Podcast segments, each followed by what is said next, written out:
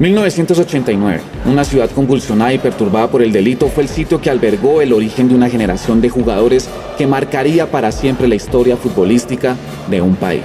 Nunca antes un equipo de estas tierras, a pesar de haber estado muy cerca en varias oportunidades, había podido conseguir el trofeo más deseado del continente. Colombia, campeón de América. Nacional, campeón de América. Colombia, campeón continental. Mi patria, mi patria querida. Este es el podcast de la Copa Conmebol Libertadores. Hoy, Atlético Nacional de Medellín, campeón 1989. Maturana fue el padre de la criatura siendo joven. Apenas con 38 años arribó a la dirección técnica de Atlético Nacional en 1987. En sus primeros dos años no consiguió ningún título, pero forjó las bases de lo que luego sería el primer campeón continental colombiano. René Guita, el recordado Andrés Escobar, John Jairo Treyes, el Palomo, Albeiro Zuriaga, Leonel Álvarez formaban parte de un plantel repleto de figuras que fue base del seleccionado colombiano que llegó hasta los octavos de final en el Mundial de Italia 90. El equipo de Maturana integró el grupo C junto a Millonarios de Bogotá, Deportivo Quito y Emelec, ambos conjuntos ecuatorianos. No fue nada fácil el comienzo de la Conmebol Libertadores para Atlético Nacional. Los primeros tres partidos en el camino hacia la gloria eterna fueron como visitantes. Millonarios en Bogotá, Deportivo Quito en la capital de Ecuador y Emelec en Guayaquil. Como si fuera un misterio, todos estos encuentros tuvieron un mismo resultado, 1-1. En su primer partido como local, en el estadio Atanasio Girardot, el conjunto de Pacho Maturana sufrió una dura derrota por 2 a 0 ante Millonarios, que puso contra las cuerdas las ilusiones del equipo de Medellín, quedando prácticamente obligado a ganar los dos partidos que restaban de la fase de grupos. Como marca la historia de los grandes campeones, en los momentos más complicados es cuando surge su mejor versión. El 2-1 Deportivo Quito y un contundente 3-1 ante Melec en Medellín le el pasaje a los octavos de final de la Conmebol Libertadores. Luego de eliminar en una ajustadísima serie Racing Club en los octavos de final, llegaba el turno de verse las caras nuevamente ante Millonarios, en lo que para muchos de los protagonistas, como nos cuenta Jaime Arango, significó una final anticipada. O sea, 8 o 15 días antes de, de los compromisos nacional millonarios empezaban a hablar, a sacarnos de, de casillas y nosotros de pronto caía- caíamos en el juego hasta que llegó este partido que era la, la final final. Yo creo que para mí lo que nos llevó a ser campeones fue este partido porque era la final. La ciudad se sentía un ambiente entre alegría y ansiedad. ¿eh?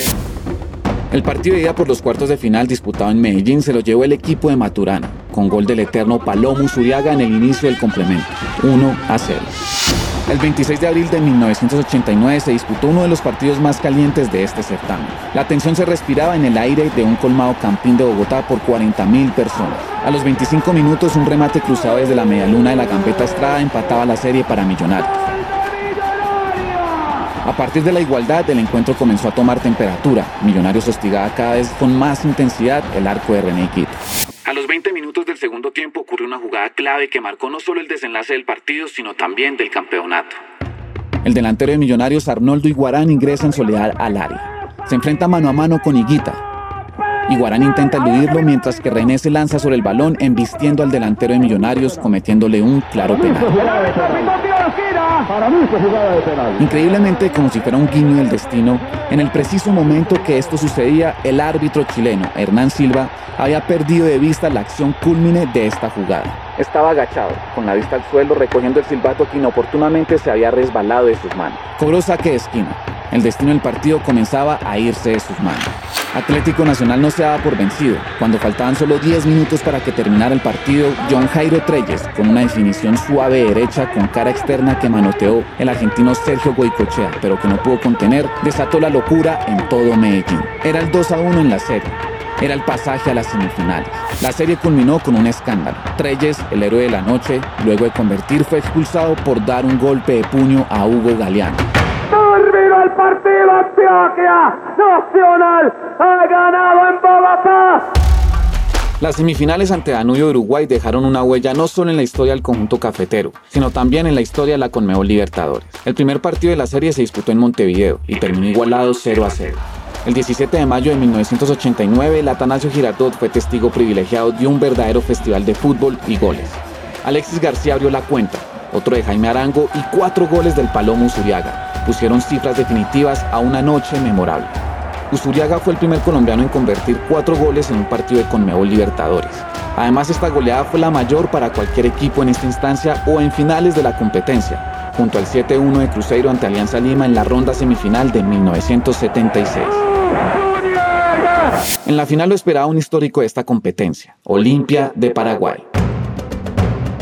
El conjunto guaraní era dirigido por un ganador nato como Luis Cubilla y venía a eliminar por penales en dos series infartantes a Boca en la Bombonera y a Internacional en Porto Alegre.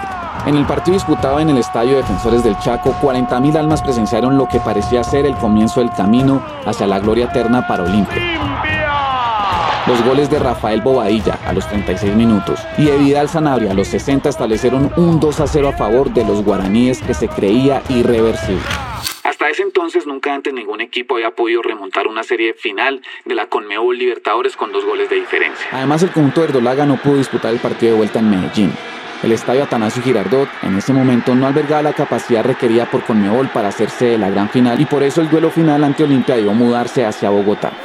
El 31 de mayo de 1989, más de 50.000 hinchas de Atlético Nacional viajaron hasta el Campín de Bogotá para decir presente en lo que sería una noche histórica para el fútbol colombiano. Jaime Arango nos comenta las sensaciones del plantel en aquella inolvidable noche. Todo Medellín fue a Bogotá y todavía fuimos mucho más fuertes. Entonces ya cuando nos quitaron nuestra casa, ya sentíamos era, que era una responsabilidad. Yo creo que de, de, de, los 40 o 50 millones de hinchas que tiene Nacional, cogimos por lo menos 20 millones ahí en esa final, en esa gran final, porque se unió todo Colombia. René Guita, John Jairo Carmona, Luis Perea, Andrés Escobar, Gildardo Gómez, Lionel Álvarez, el capitán Alexis García, Luis Fajardo, el Palomo Usuriaga, Jaime Arango y John Jairo Treyes fueron los 11 que dispuso Maturana para dar la batalla final. Luego de un primer tiempo repleto de tensiones que terminó igualado en cero, en el nacimiento del segundo tiempo, Atlético Nacional iba a encontrarse con un nuevo guiño del destino. El Palomo Zuriaga, con el optimismo que solo los goleadores pueden tener, fue en busca, luego de un pelotazo largo de Gildardo Gómez, de un balón que parecía prácticamente perdido. Un centro atrás rasante con una puñalada en el corazón del área guaraní hizo que Hugo Almeida, arquero y figura Olimpia, fallara en sus cálculos tapado por Treyes y que en la desesperación por corregir lo inevitable, el defensor Jerry Chamas marcara un gol en contra que abriría las puertas de la gloria eterna para el equipo de Pacho Maturán. Almeida y el Palomo se debaten a duelo por una pelota determinante para el transcurso de esta historia. La cabeza del Palomo, que llegó primero, pudo más que con los puños levantados de Almeida. Gol del Verdolaga, la serie estaba empatada y la gloria eterna para el fútbol colombiano cada vez más cerca. El partido terminó 2 a 0. La Conmebol Libertadores debía definirse por penales. En esta historia aún restaba por escribirse la página dorada de una de sus principales figuras, René Higuita. Yo eso, yo creo que yo esa noche yo la había soñado, había tenido algún sueño de estar en una final, no sabía con quién y tapando penales. Y, y esa era la noche. Quizás por la instancia y la forma en que se desarrolló, estemos hablando de la serie de penales más emocionante de la historia de este torneo. La ejecución del primer penal de la serie estuvo a cargo del arquero Olimpia, Hugo Almeida. A pesar de la potencia de su remate bajo y cruzado, René ya había tomado los apuntes necesarios y atajó ese disparo ya había cumplido con el regalo que le pidió Pacho. Bueno, lo cierto del caso es que yo ya había visto a, Almeida y le dije a René, el, primer penalti me lo regalás, tírate a la derecha porque él le pega con el tobillo. Y René, lo, y René me dice, Pacho, ¿y los otros? Le digo, no jodas, los otros hacer lo que vos querás y lo que vos, tu intuición, porque vos sos bueno para todo eso. Y cuando René tapa el penalti, yo dije, bueno, ganamos. Escobar, Usuriaga y Treyes para Atlético Nacional. Benítez, Chamas y Alfredo Mendoza para Olimpia convirtieron sus penales. Un remate suave anunciaba Alexis García al palo izquierdo que contó Almeida igualó la serie para el equipo paraguayo. El quinto penal convertido por Raúl Amarilla para Olimpia puso al Verdolaga al borde del abismo. Higuita era el encargado de patear el quinto penal. Si René fallaba, la Copa con Meo Libertadores se iba a Paraguay. Arranca René, tiró gol. El remate firme, fuerte y al medio del histórico portero cafetero le dio vida a Atlético Nacional. Llegaba el momento culmine de la noche. La ronda de cinco penales finalizó empatada. A partir de ese momento, la figura de Reniguita se hizo eterna. Arranca González, tiró, la tapó, la tapó. Primero le tapó un disparo violento a la derecha a Gabriel González. Pero el remate de Felipe Pérez para Atlético Nacional pegó en el travesaño y los penales continuaban. Llegaba el turno de Jorge Wash para Olimpia. Cambio de punta, eligió la izquierda pero también tapó René. Sin embargo, nuevamente Atlético Nacional dejaba escapar la chance.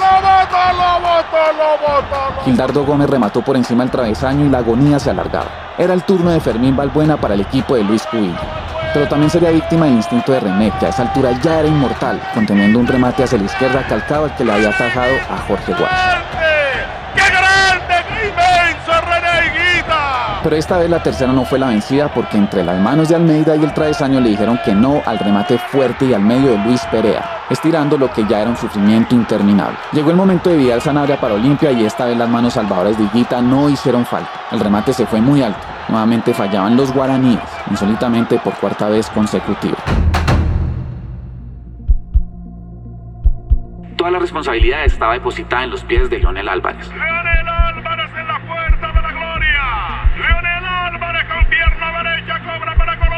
Almeida fue a la izquierda y el remate de Leonel cruzado y fuerte hacia la derecha.